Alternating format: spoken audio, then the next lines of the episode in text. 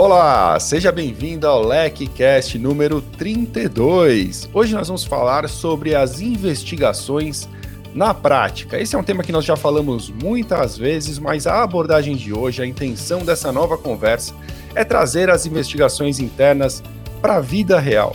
Aquelas investigações como elas acontecem no dia a dia de uma empresa e não apenas aquelas grandes investigações que, com um pouco de sorte, poucas pessoas apenas terão que lidar com elas. O meu convidado de hoje é um profissional extremamente experiente, não apenas em investigações, mas em compliance de modo geral, e vai poder nos ajudar a trazer essa conversa para um, um aspecto de dia a dia, para a gente falar como ela realmente acontece dentro das empresas. Eu estou com o Wagner Giovannini, o sócio fundador da Compliance Total. Wagner, Obrigado por estar com a gente hoje aqui no LecCast. Olá, Márcio. Muito obrigado aí pelo convite, obrigado, obrigado também pelas palavras.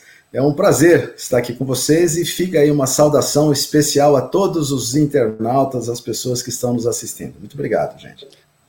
Wagner, muito legal que a gente conseguiu marcar essa conversa hoje. É, eu preciso confessar que eu me refiro a você muitas vezes em vários LECcasts, deve ter aqui menções a você por vários motivos, pelo seu manual de compliance, pela sua origem não ser jurídica, isso é algo que é, eu destaco muito porque é um pensamento que só reforça a importância da gente é, reconhecer a multidisciplinariedade do compliance e, e, habilidade de profissionais de outras áreas em temas que os advogados realmente é, ficam muito para trás. Então, é, é legal que hoje eu finalmente tenho você aqui no programa para a gente poder falar sobre isso. E com a sua experiência, é claro, eu quero explorar aí, dentro do que eu puder, é, todo, tudo a sua vivência de investigações, né? Trazer realmente o desafio do, do episódio de hoje é falar de investigações sem pensar nos grandes escândalos, né? Pensando realmente naquele profissional de compliance que nos escuta é, sempre e que vive as decisões do dia a dia, a angústia de, de tomar pequenas decisões dentro do seu programa de compliance que podem ter resultados muito importantes. É, de acordo com aquilo que veio a ser é, o assunto em debate naquela investigação.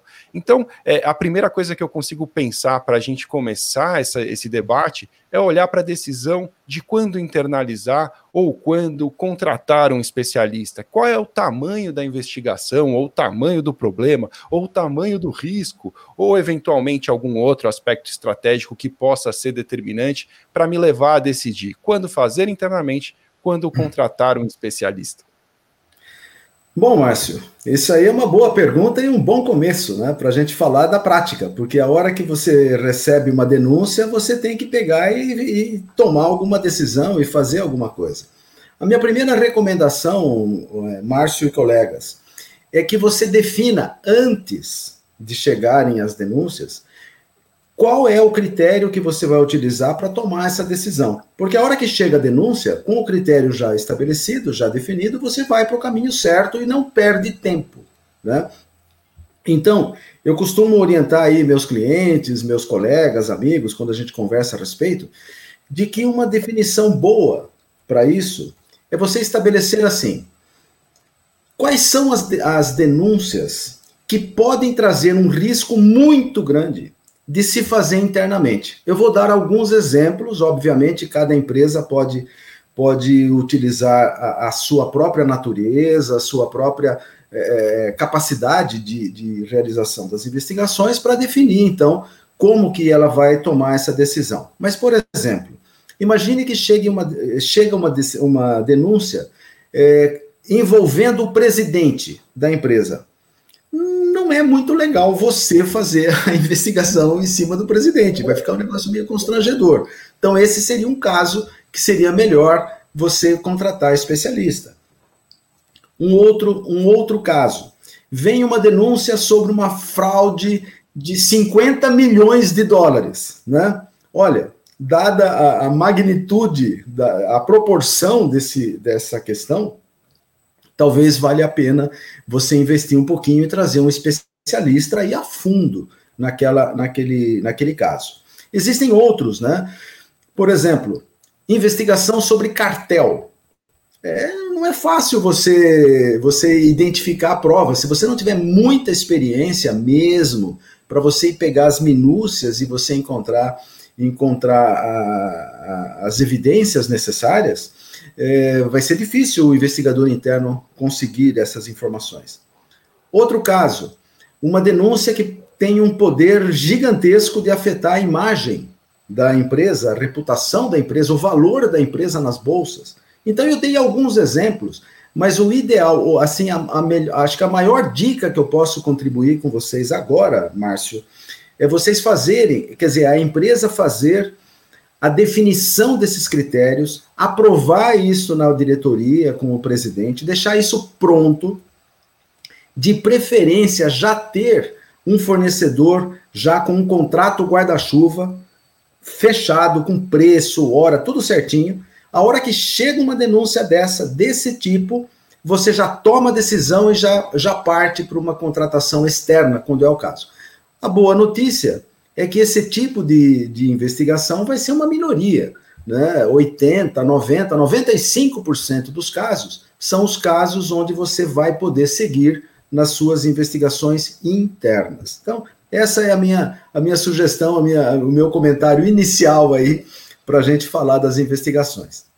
Sabe que eu acho isso muito inteligente, Wagner, porque eu sou um fã da simplicidade. Eu acho que quanto mais simples as coisas, mais funcionais elas são, e, e a genialidade, muitas vezes, ela está na simplicidade das soluções. Quando você leva essa, essa decisão para um campo de objetividade, quando os critérios estão estabelecidos, quando você já tem um norte, é, você não precisa pensar mais a respeito disso no momento de executar. Você tem ali a regra do jogo, você vai aplicar a regra do jogo é, por algum daqueles critérios. É estratégico, tem um risco de valor alto, ou enfim, envolve o alto escalão da companhia, isso pode me deixar numa situação de conflito.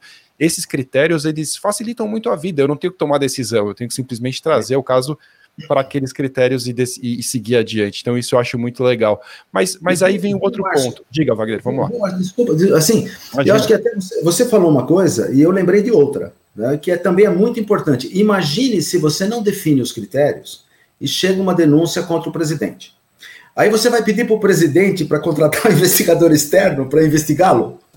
Aí você está falando né? para ele que tem uma investigação em cima dele, você já está estragando aí o, o, próprio processo. Então, você tem que tomar as decisões com aquilo que você já definiu de forma simples. Quatro, cinco bullets. Olha, se encaixar aqui, você contrata, não conta para ninguém e vai, vai em frente. Já está né? autorizado, né? Não, não é uma tá questão autorizado. de. É. Não, realmente, eu, eu acho muito funcional. Acho que é, um, é uma boa medida para ser o ponto de partida. Aí o que me ocorre é a decisão de, de escolha dos investigadores, né? Uhum. É, de novo, né? Quando a gente olha para uma empresa, é, as grandes corporações podem ter, talvez, investigadores especializados que, que vão fazer só apenas investigação dentro daquele, daquela companhia. Em outras situações, é, esse investigador vai acumular função com outros assuntos. É, qual que é o, o, caminho de escolha desse investigador?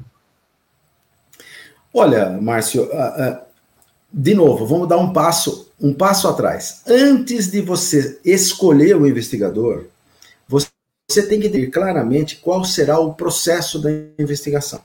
Definir o passo a passo, definir exatamente o que você precisa, que tipo de formulário, que tipo de fluxo, que tipo de coisa que você vai fazer, e tem que estar muito claramente estabelecido para que depois de você fazer isso, você vai dar um segundo passo. Você vai definir qual é o perfil necessário para uma pessoa cumprir esse processo do começo ao fim. Você vai definir esse perfil e normalmente não é o mesmo perfil de um auditor, não é o mesmo perfil de um cara que conhece a TI, não é o mesmo perfil do cara do RH. Então, o que, que vai acontecer? Você vai precisar treinar pessoas para que essas pessoas adquiram determinados conhecimentos. Você já vai escolher pessoas que tenham alguma, alguma característica que ajude na investigação. Tem que ser uma pessoa sênior, tem que ser uma pessoa que conheça a empresa, tem que ser uma pessoa reconhecida é, pela sua seriedade, né? Tem que ter uma pessoa que consiga avaliar o todo, quer dizer, enxergar a floresta e não apenas a raiz da árvore. Então tem uma de, de, de, de, de tópicos para você é, para você compor a natureza da pessoa que você precisa para depois você treinar a pessoa no processo que você quer E aí sim, se você tiver várias pessoas treinadas, você vai ter uma certeza, uma garantia de que os processos serão realizados da mesma forma, sejam quais forem. Né? Então, a partir do momento que você fez isso, você vai ter um conjunto de pessoas qualificadas para você poder escolher. Então, se você tiver, por exemplo, quatro pessoas qualificadas, né, você vai escolher aquela que pode realizar melhor o seu processo específico daquela denúncia. Você vai escolher pessoas que, por exemplo, olha, é uma denúncia sobre, sobre vazamento de dados. Você vai pegar aquela pessoa qualificada na investigação que conhece segurança de informação, por exemplo. É uma denúncia sobre assédio. Eu vou pegar uma pessoa qualificada, treinada no processo de investigação, mas que tem um conhecimento, por exemplo, de recursos humanos.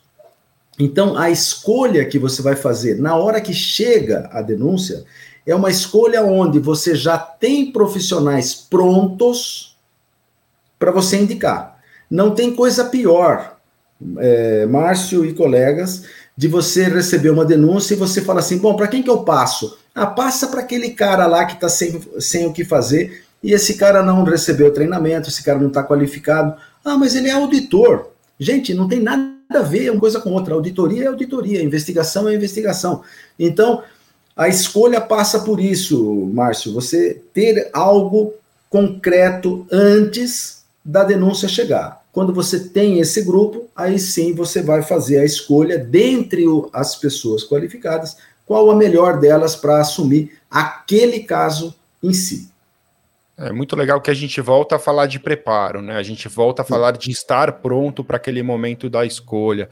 E, e você tocou na, no, no, treinamento, na preparação, eu não posso deixar de, de, mencionar que na LEC nós vivemos uma demanda por preparação em investigações internas. Né? Os profissionais de compliance, mesmo os alunos do curso de compliance anticorrupção, que já terminaram, que já são profissionais certificados em, em compliance e anticorrupção, sentiam uma necessidade de se aprofundar em investigações por serem, é, assim, específicas demais. Como não faz parte do dia a dia de todos os profissionais de compliance, vinha muito essa demanda e a LEC lançou um curso específico, exclusivamente destinado às investigações internas corporativas e, da mesma forma, também lançou uma certificação em investigações internas corporativas, em parceria com a FGV Projetos, como sempre, para aqueles profissionais que querem. É, demonstrar ao mercado é, ter as suas competências em investigações certificadas por um organismo imparcial. É, a gente vê que com o crescimento, amadurecimento dos departamentos de compliance, essas posições passam a serem mais recorrentes, né? posições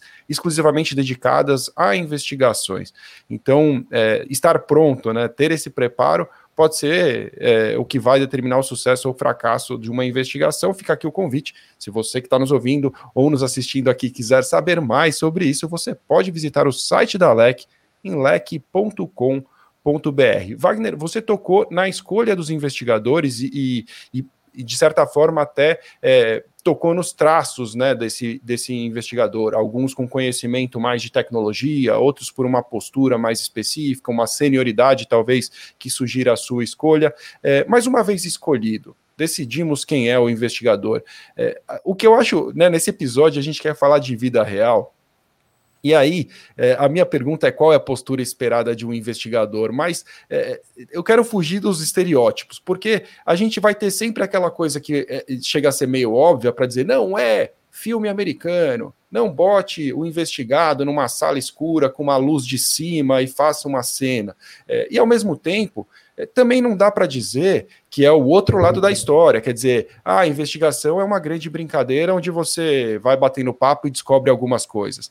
Eu queria saber a postura esperada de um investigador que realmente consegue conduzir uma investigação com a, a, a parcimônia e com a medida certa de como dosar a sua postura e como lidar com o investigado e com, e com a investigação em si. O que, que você pode dizer sobre postura? Olha, Márcio, essa é, é muito muito legal essa pergunta sua, porque não é o que a gente enxerga na prática. A gente vai nas empresas e mesmo, olha, é, vou falar uma coisa para você, tá? Você vai em empresa gigantes, você vai em empresas com pessoas experientes, e esse tipo de pergunta é, os próprios profissionais não conseguem responder direito. Tá. então, ah, uma coisa, às vezes fica na cabeça da pessoa, ah, manda lá o funcionário fazer um curso investigação, e aí ele chega, já põe o cara, já põe o cara na, lá vamos dizer, põe o cara no mato, né, para cuidar dos leões sozinhos. Além de você fazer um curso de investigação, que, pô, é sensacional, você tem que fazer para você pegar técnicas, tá? A empresa tem que definir o que ela espera de você. E essa definição não é igual de empresa para empresa. Tá? Claro. Então é importante a empresa estabelecer um código de conduta para o investigador. Até hoje, Márcio, até hoje, todas as empresas que eu fui, é, olha que são várias, tá? Eu fui fazer avaliação de compliance, fui fazer análise de como que a, é, a empresa é, está, vamos dizer, com a robustez do seu programa. Somente meus clientes têm um código de conduta para os investigadores e muitos acham que isso não precisa. Gente, isso é fundamental. Eu confesso que eu, que eu, que eu nunca vi um, Wagner, na minha. Nunca vi um código de conduta Olha, de investigador. É uma, é uma coisa simples mas é uma coisa que demanda um pouquinho de conhecimento para você levar a, a, empresa. Por exemplo, é, pode gravar entrevista, pode filmar, pode Essa enfiar lasquinha é na unha do, Aí é melhor não. Aí é melhor não. Então, você pode, por exemplo, é, dar uma, uma recompensa para o cara, é, para ele contar, vamos dizer, fazer uma, uma leniência interna aí na, na empresa. Vamos remunerar o whistleblower, né? É o pagamento. É, Ó, se você contar, se você contar, eu reduzo a sua pena. Bom, então, brincadeiras à parte, a empresa precisa estabelecer é, um conjunto de tópicos. Não precisa ser um negócio, não precisa ser um livro, né? Precisa ser uma coisa simples, que você vai chegar para o investigador, olha, eu espero que você faça assim, assim, assado, e não, não faça assim, assim, assado exemplos, exemplos de mercado, né? Cases, né? Ou, ou causos, né? Como se falava lá no interior. O investigador que chega e fala assim: não, eu sento na frente do investigado e ó, ele sua na minha frente. é legal fazer isso. É bom fazer isso. Márcio, a experiência mostra que tem certas tem certas práticas que muitas pessoas fazem, elas vão do lado contrário ao seu maior objetivo da investigação. E quando você pergunta para até profissionais experientes, hein, qual é o, o, maior objetivo da investigação, ele fala um monte de coisa e não fala uma frase que eu vou falar para você agora. O objetivo da investigação interna, o mais, é trazer a verdade à tona. Ponto. Cara, o investigador ele não está lá para julgar, o investigador não está lá para aplicar medida disciplinar, ele não está lá para botar medo nos caras, ele não está lá para fazer média, ele está lá para trazer a verdade à tona. Quando o investigador percebe que é esse o objetivo dele, e ele tem um códigozinho lá com 10, 12 tópicos de como ele deve e o que ele não deve fazer, isso facilita em muito a vida dele. Vai tirar a sua parte emocional, vai tirar aquela paixão. Ô Márcio, é, tal coisa é assim ou assado?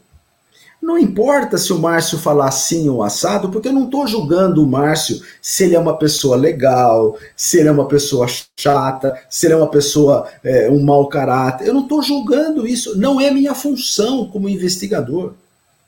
Tá? Então, quando a gente fala o que se espera do investigador, investigador, a gente espera que você traga a verdade né, traga a verdade à tona, mas seguindo esses preceitos mínimos aqui, e é um código que você vai vai tratar bem a pessoa, você vai conversar, você vai trazer a pessoa para o seu lado, não é brincadeira. Não vamos lá fazer piada na investigação, mas tem um jeito de fazer isso para você conseguir o seu sucesso. Então, essa é a expectativa. Olha, essa pergunta, Márcio, 99% dos compliance officers experientes não conseguem responder isso. Parece brincadeira, mas é um negócio tão simples e tão importante que é esquecido na maioria das empresas. Tá? É, é, não, e faz todo sentido, né? A busca da, da verdade, né? Me, me, me lembra até, de certa forma, uma associação aqui na minha cabeça ao processo penal, né? O processo penal tem essa diferença dos outros do, do direito civil, por exemplo, em que muitas vezes aí é, é, eu não vou levar para o juridiquês, mas eu quero só é, comparar o fato de que no, no, processo civil, por exemplo, o que está no processo, o que está nos autos é o que existe, né? Tem até algumas expressões em latim para dizer isso. No processo penal, já se aproxima mais disso, quer dizer, o juiz tem que buscar a verdade real. É, hum. A missão dele não é encontrar a verdade dos autos, ou um papel, ou alguma coisa, ele tem que se esforçar em busca da verdade real. E é. E, e o que é verdade, né? Quantos, quantas óticas sobre o mesmo problema não existem? E, e que, que, trabalho complexo, né? Apesar de sistematizado, apesar de é, uhum. muito bem preparado, é, é, um trabalho muito difícil, né? Às vezes um magistrado aí com anos de experiência comete erros. Imagina é, uma pessoa, às vezes, despreparada, o que ela não é capaz de fazer é, de, de, bobagem num processo de investigação, né? É, muito bem, então já sabemos a postura do investigador, mas a gente tocou aí num aspecto de entrevista que, assim, não dá para deixar de falar, sabe, Wagner? A gente tem até um episódio inteiro dedicado às entrevistas que nós fizemos com o Eloy, com o Eloy Riso e foi muito legal. Ele falou de vários detalhes de, é, desse momento da entrevista, né? De como entrevistar, o que fazer, o que não fazer. Mas eu queria saber sua opinião, ainda que de forma resumida, né? É, até para não ficar com a mesma abordagem, eu queria que você falasse sobre a importância da entrevista. Né? Ao contrário, de novo, do, de, de um outro momento, de um outro. É, uma outra linha de investigação onde você tem diversas provas para avaliar, talvez a entrevista tenha uma grande importância no processo de investigação interna num, num, ambiente de compliance. Eu queria que você falasse dessa importância. Como funciona isso aí? Qual o tamanho dessa, desse valor? Olha, sem dúvida, a, a entrevista ela é o maior ativo do investigador. Você pode olhar documento, você pode olhar provas concretas, você pode olhar filmes, você pode olhar fotos, você pode olhar tudo. Mas a entrevista ela vai trazer algo que são as nuances, né? O, o, o que cerca aquele ambiente no momento da, da ocorrência de uma determinada de uma determinada situação. Às vezes uma prova uma prova material, né? Ela não é suficiente para levar o investigador não somente à conclusão, às vezes ele pode ter a conclusão de que algo aconteceu, porque a prova material está aqui. Mas não leva ao total conhecimento da gravidade daquela situação. Aquilo aconteceu porque foi má fé, aquilo aconteceu porque alguém queria que aquilo acontecesse, aquilo aconteceu sem querer, aquilo foi uma, uma, uma situação pontual, aquilo acontece sempre. Então, então tem uma série de coisas que você vai precisar extrair isso das testemunhas, extrair isso do investigado. E aí a, a importância de você saber conduzir uma investigação. E saber conduzir uma investigação, a primeira, acho que o primeiro grande desafio do investigador é trazer o seu interlocutor para para buscar o mesmo objetivo que o seu, que é trazer a verdade à tona.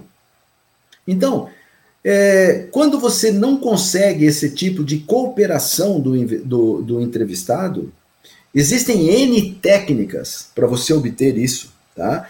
E existem N é, saídas para você, você trazer o cara para o seu lado, para depois você ir levando a, a, entrevista. Às vezes você tem que interromper a entrevista, fazer a entrevista no dia seguinte. Às vezes você tem que dar uma paradinha. Vamos, dar uma, vamos tomar um café, às vezes você tem que ser um pouquinho mais incisivo, né? Você tem que dar uma, uma, uma, enquadrada, às vezes, na pessoa, aquela pessoa que você pergunta uma coisa, ele responde com uma pergunta. Então você tem que. Né? Então, existem diversas técnicas aí, que certamente acho que o Eloy, vocês já, já abordaram aí, é, mas você tem que saber que a entrevista é fundamental. Por isso você tem que, lá atrás, naquele processo que você definiu, você tem que colocar uma das coisas que também são fundamentais para o investigador, que é o planejamento do investigador. O investigador não deve sair de qualquer jeito perguntando, perguntando o que vem na cabeça.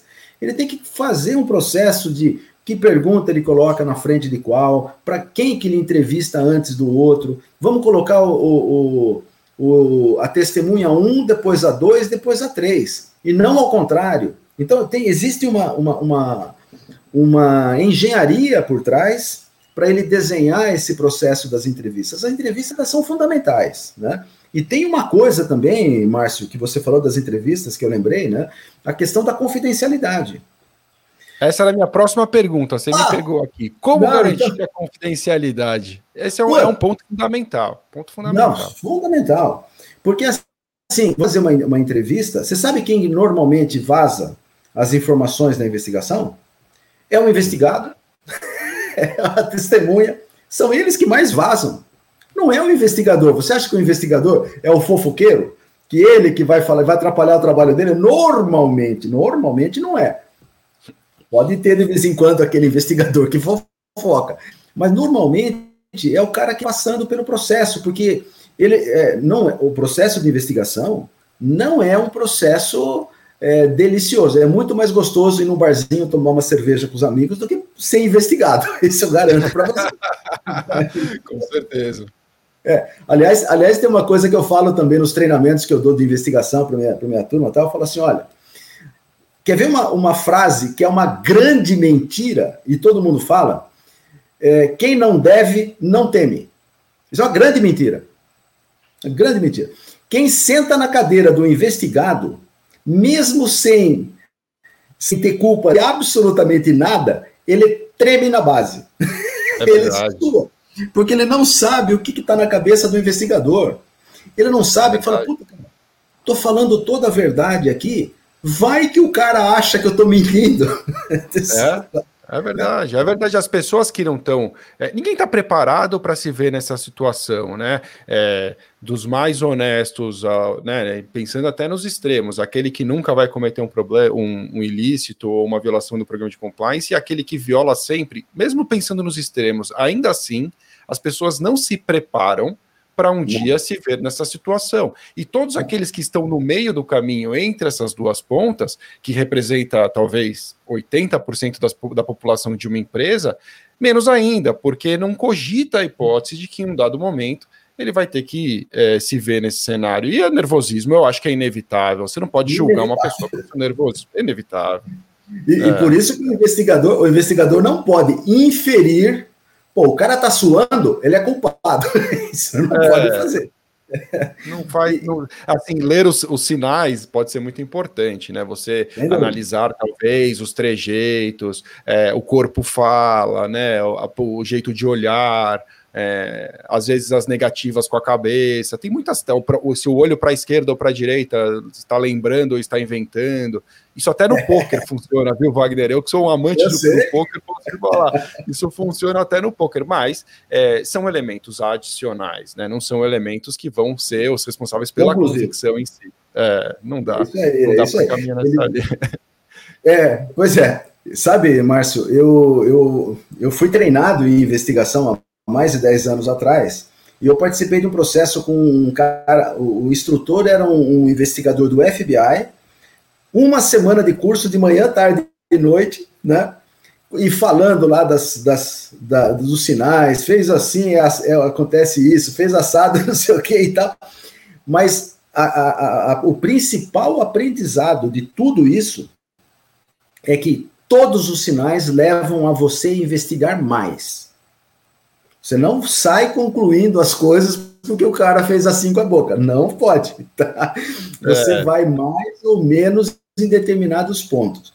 Mas, então, voltando a essa questão aí da, da, da confidencialidade.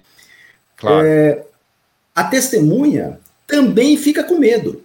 Ele fica com medo de retaliação, às vezes ele fica incomodado porque ele está falando sobre uma pessoa que ele gosta ou sobre uma pessoa que ele não gosta. Então ele, ele fica incomodado de qualquer maneira. E de repente ele sai da sala e já sai chama o melhor amigo, né? E fala: ai, você não sabe o que está acontecendo comigo, estou sendo investigado, estou sendo testemunha, não conte para ninguém, tá? Bom, esse amigo conta para o outro, a torcida do Corinthians já está sabendo.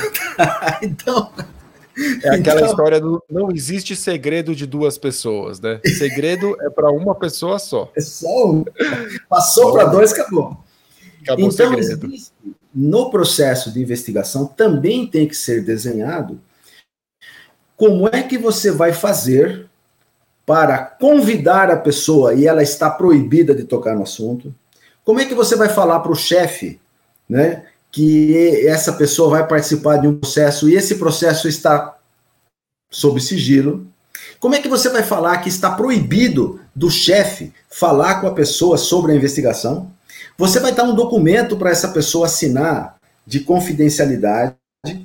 Ou seja, tudo isso tem que ser feito antes da investigação. Tem que ir para os treinamentos. Então, todo mundo já está sabendo, fala assim: olha, se acontecer no futuro, talvez nem aconteça na sua área, tá? Mas se acontecer, chefe, você está proibido de perguntar para o seu fornecedor, para o seu funcionário sobre a investigação. Porque se você perguntar, cara, você vai ter medida disciplinar sobre você. Mas não vai acontecer no teu setor, fica tranquilo.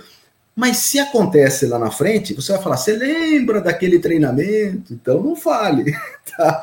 Agora, se você não faz isso, no seu treinamento, na sua comunicação, no seu código de conduta. Se você não faz isso no seu dia a dia, a hora que chega uma investigação, não dá para você fazer isso, porque aí você está atuando em cima do caso. Então eu falo sempre para as pessoas: escuta, para você ter um processo bacana de investigação, você tem que ter um conjunto de outras coisas na sua empresa para dar sustentação. O que são essas outras coisas? O sistema de compliance funcionando. Se você não tiver um sistema de compliance funcionando, você corre um grande risco de ter só a investigação e fazer lambança. É verdade. Então, é verdade. É, é, e isso você, isso você trata, você trata como um todo, porque caso contrário, Márcio, você não vai conseguir assegurar a a confidencialidade. Então, tem um conjunto de coisas que você vai fazer ao longo do seu sistema de compliance. Então, comunicação, treinamento, código de conduta, formulário, processo de, investiga de investigação, atestados de confidencialidade que o cara vai ter que atestar, é, o código de conduta do investigador que vai, que vai ser mostrado para o cara antes da, da, da entrevista.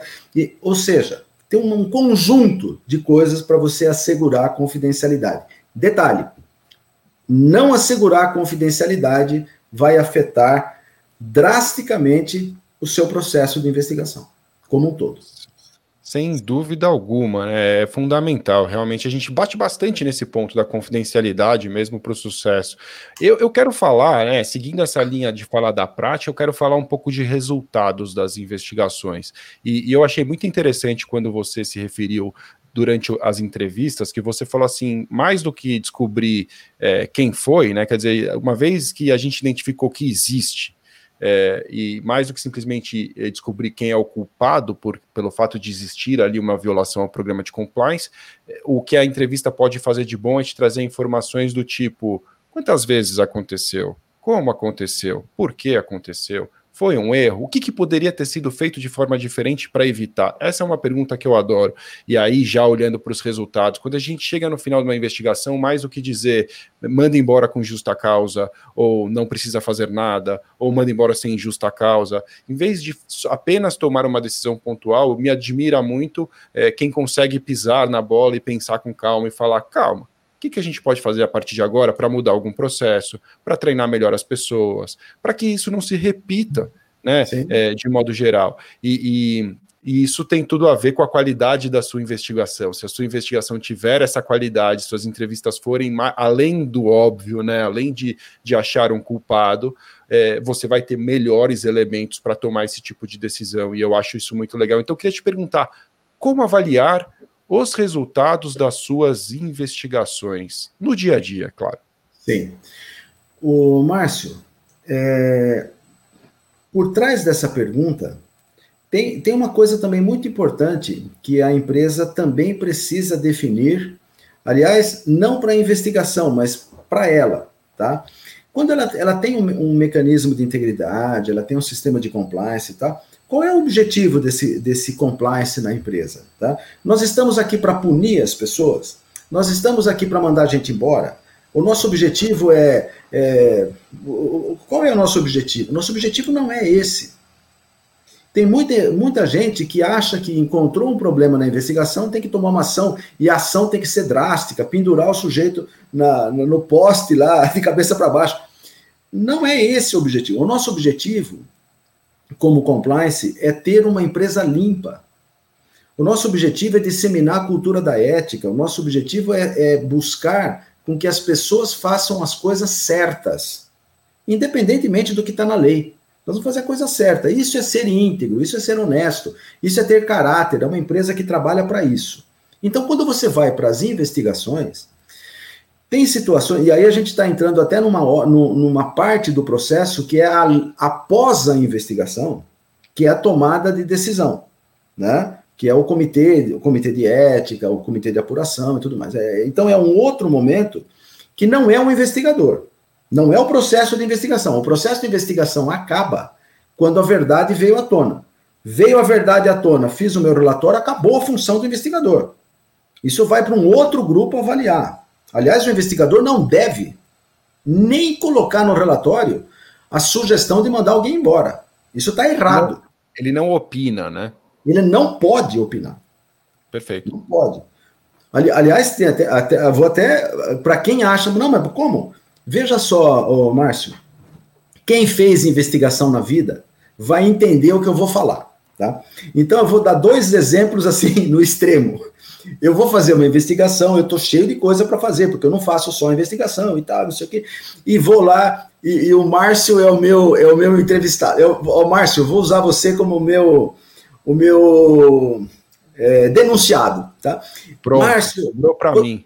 Isso, você fez isso? Aí o Márcio fala não. Aí, aí, pô, eu vou lá e procuro, não sei o quê, e falo de novo. Eu fico um mês, um mês investigando para descobrir que o Márcio fez, e ele mentiu para mim o mês inteiro. Eu estou com ódio mortal do Márcio. Eu quero pular no pescoço do Márcio. Você acha que eu estou em condição de julgar o que, que vamos fazer com o Márcio? Porque se depender de mim, eu enforco o Márcio. certo? Então eu não tenho independência, independência. Então esse é um lado. Agora o outro lado.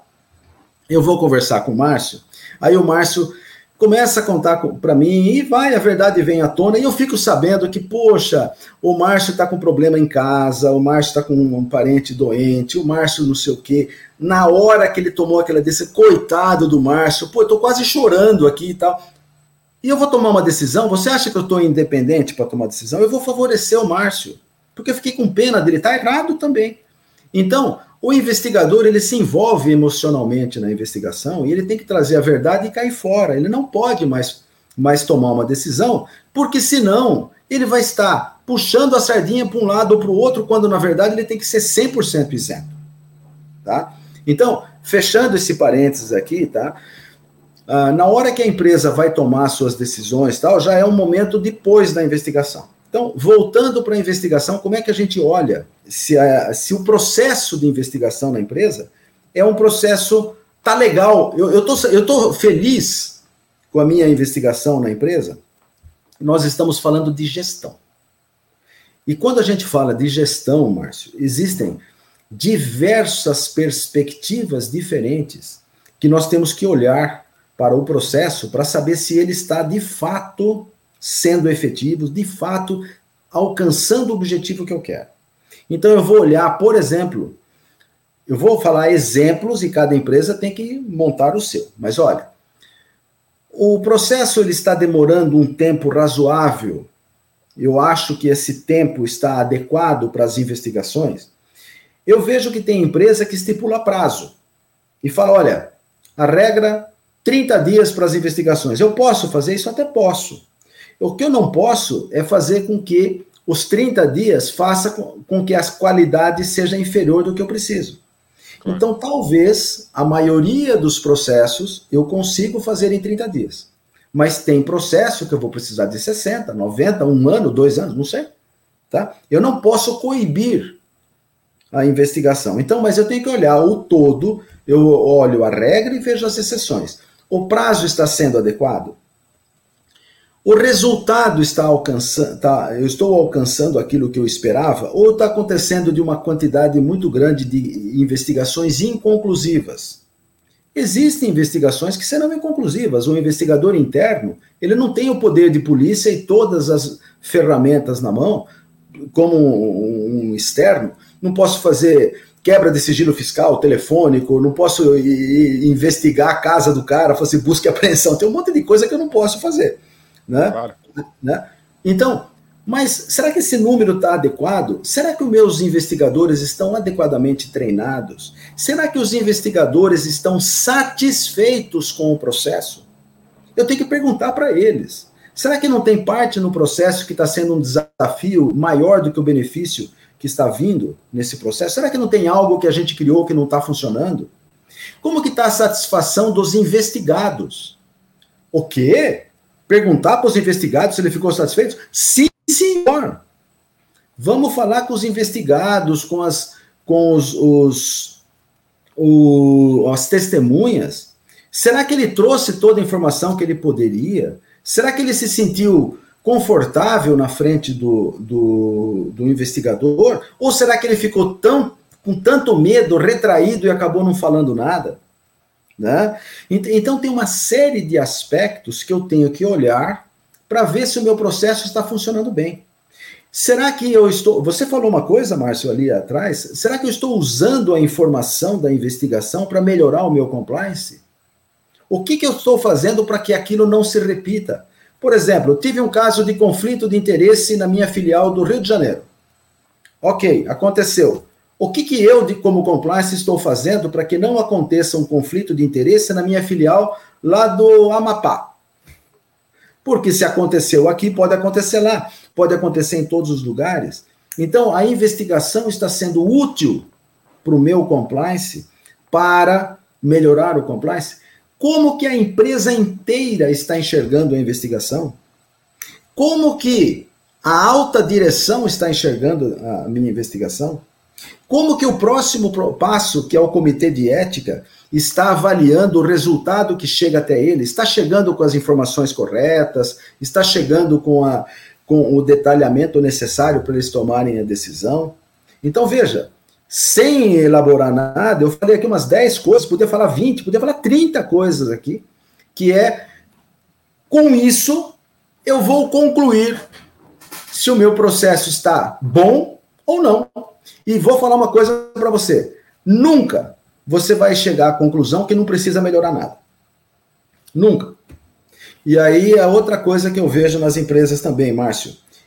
Qual empresa que faz isso?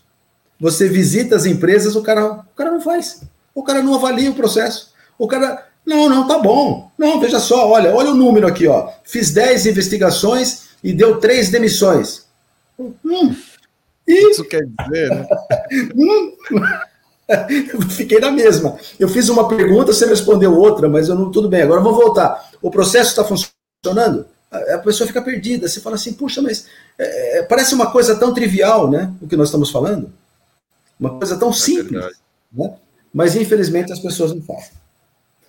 Olha, Wagner, eu vou te falar que aula que eu tive hoje de investigações. Muito legal esse nosso bate-papo. Gostei muito dessa visão pragmática da investigação, desmistificar a investigação. Não é simples, mas também não é um bicho de sete cabeças e nem sempre será. Muito pelo contrário, o dia a dia ele é o dia a dia de como assim todas as empresas passam, investigações mais corriqueiras, casos menos complexos, né, riscos envolvidos menores. Mas é claro, saber conduzir vai te poupar tempo e te levar a resultados mais efetivos que vão além de simplesmente encontrar o culpado e punir aquele caso pontual quando é o caso, porque isso no longo prazo ajuda pouco. Né? Aquilo é vai estancar o problema, mas em termos de melhoria, esse ponto final aqui sobre monitorar aí os resultados das suas investigações, eu acho que é a dica de ouro. Depois disso, a gente pode até jogar o microfone no chão, Wagner, e ir embora, porque ficou muito legal. Mas, seguindo a nossa tradição aqui no LecCast, eu não posso deixar de te pedir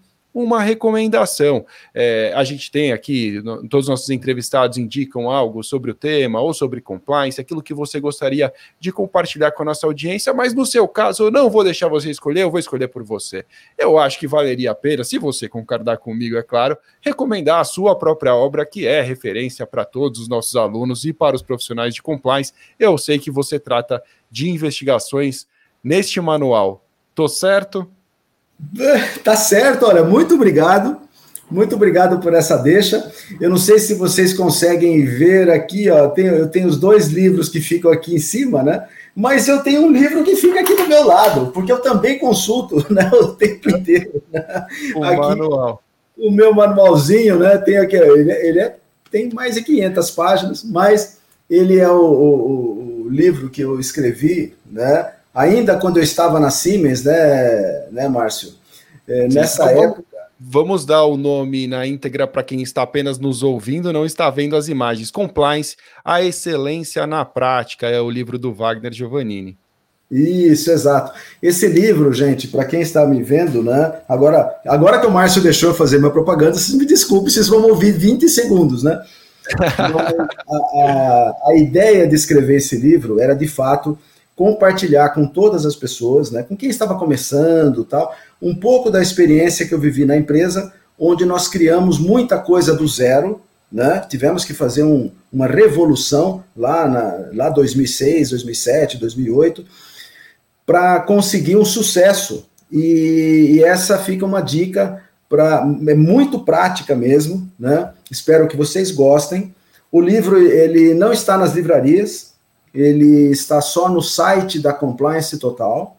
Então, meus amigos, também já fica a, a, a sugestão, né? Aqui um convite para que vocês acessem uh, o site da Compliance Total, é o www.compliancetotal.com.br. Além do livro, o site tem um, uma aba de conteúdos. Vocês terão lá muitos artigos, vídeos. Tem até alguns vídeos que nós fizemos juntos aqui com a Alec, que eu também eh, publiquei lá também. Mas tem muito, muito conteúdo. O, o, o nosso grande propósito como empresa, Márcio e amigos, é disseminar a cultura da ética, integridade, o compliance, para o máximo que a gente puder das pessoas, porque eu tenho certeza que a gente vai construir um país melhor. Tá? Márcio, eu muito também. obrigado por essa, por essa chance de eu dar essa, essa sugestão, essa dica aqui para os colegas, tá? Wagner, a gente tem o maior prazer de, de indicar o seu livro, até pela, pela vanguarda. A gente sabe que você realmente puxou uma fila importante no Brasil, quando o compliance ainda era algo muito menos glamuroso, para a gente falar a verdade. Né? Compliance era algo muito mais duro e muito mais restrito, poucas pessoas tinham essa informação, os livros estavam em inglês e muita gente não tinha acesso a esse conteúdo. Então é muito legal realmente que, que esse livro tão referido seja mais uma vez recomendado aqui é, nesse episódio. Wagner, obrigado de coração pela conversa, foi muito bacana. Espero que a gente possa fazer isso sobre outros temas numa próxima oportunidade também. Não, não há dúvida. E, e, Márcio, eu já estou na segunda edição do livro e a primeira edição, o lançamento foi no evento da LEC de 2014. Nem eu ah. estava, eu, eu, estava como convidado neste evento. Convidado, né? Convidado, eu não estava na LEC ainda como sócio. Mas veja só, a gente, assim, as nossas, as nossas raízes aí vêm de longa data. Eu fico lisonjeado com o convite, é um prazer participar com vocês. Eu tenho, assim, pela LEC um carinho muito grande e a contribuição que vocês estão dando para o tema, né, o tema de compliance, é algo incomparável. Né? Então você está de parabéns, vocês e todos os nossos amigos aí, Daniel, Alessandra, todos os amigos que, que fizeram da LEC chegar onde ela chegou, eu estou à disposição de vocês e será sempre um prazer falar sobre o nosso querido tema compliance aqui para todos. Obrigado, Márcio. Valeu, obrigado, Wagner. Um abraço. Tchau, tchau. E se você quiser saber mais sobre compliance, você pode acessar o site da LEC em www.lec.com.br. Adicionando o barra blog ao final, você terá acesso a inúmeros conteúdos exclusivos, e-books, enfim, tem muita coisa bacana para download por lá. Então, ficamos assim e eu te espero aqui na próxima semana com a, o próximo episódio do LECcast. Valeu!